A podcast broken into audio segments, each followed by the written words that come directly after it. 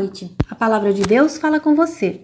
Eu sou a pastora Ramona Weisheimer, pastora da Igreja Evangélica de Confissão Luterana no Brasil, atuando na paróquia de Rolândia. A palavra de hoje nos diz: Deus chamou vocês para viverem em paz. No capítulo 7 desta carta, o apóstolo se dedica a falar sobre assuntos a respeito dos quais os próprios coríntios haviam perguntado. E o primeiro assunto é o matrimônio. Então, o que é melhor, viver sozinho ou dividir a vida com alguém? Pensando um pouco na situação que leva a este questionamento, havia na antiguidade uma admiração muito grande pelas práticas ascéticas, incluindo o celibato, que é uma opção por permanecer solteiro. Parece que muitos coríntios partilhavam dessa admiração e surge a questão do que seria melhor. Paulo concorda que celibato é bom e coloca algumas vantagens, mas ele também considera o casamento bom, uma realização mais completa. Paulo lembra, contudo, que o celibato requer um dom especial, também não é tão simples viver só. Paulo não fecha os olhos para as tensões resultantes da maneira com que os pagãos viviam a sua sexualidade. Por isso, ele chama ao compromisso e ao cuidado, inclusive consigo mesmo. Ele lembra que não está dando ordens e nem fazendo escala para dizer que viver solteiro ou casado é mais digno ou melhor diante de Deus.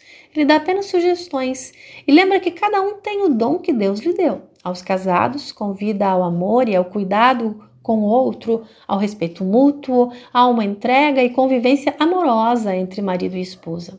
Aos solteiros e viúvos, melhor seria permanecerem assim, sós, mas conhecendo a si mesmos, se melhor for casar, que assim seja. Aos que são casados, que permaneçam juntos em amor, decidindo juntos sua maneira de viver e expressar a sua fé. E como ficam aqueles que estão casados com alguém que não crê? Se aquele que não é cristão aceita a continuidade do convívio, que assim seja. O que tem fé não se torna impuro com tal convívio. Antes, pode ser uma bênção para o companheiro ou a companheira e para os filhos. Mas se o marido ou a esposa não cristão não quiser mais permanecer junto, o marido ou a esposa cristã é livre para viver como quiser, pois Deus chamou vocês para viverem em paz.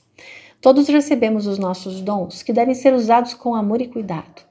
Lá onde estamos, da forma que estamos, podemos ser uma bênção para aqueles que convivem conosco, ou não. É preciso não apenas respeitar as nossas limitações, mas respeitar também as limitações e os sonhos dos outros, da outra, buscar viver em paz. Seja qual for a escolha, se casado ou solteiro, regra de ouro é amor e respeito. E o cuidado em via de mão dupla, ver no outro e na outra alguém tão querido e amado por Deus quanto você mesmo.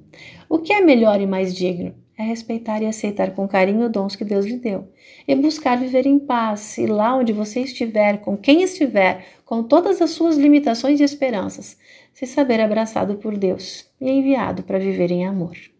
Oremos. Senhor bondoso, tu nos chamas a viver em paz e em harmonia com aqueles que nos deste. Nem sempre aceitamos a maneira de pensar e de viver dos outros, e tentamos impor a nossa visão e compreensão das coisas como sendo as melhores e mais próximas da tua vontade. Nos sentimos tão aptos a julgar as escolhas dos outros e impor limites. Ensina-nos a viver em paz e ensina-nos a amar e aceitar o amor que nos é dado. Ensina-nos a respeitar e cuidar, como nós também queremos ser cuidados e respeitados. Em nome do teu Filho amado, que veio estar ao nosso lado. Amém.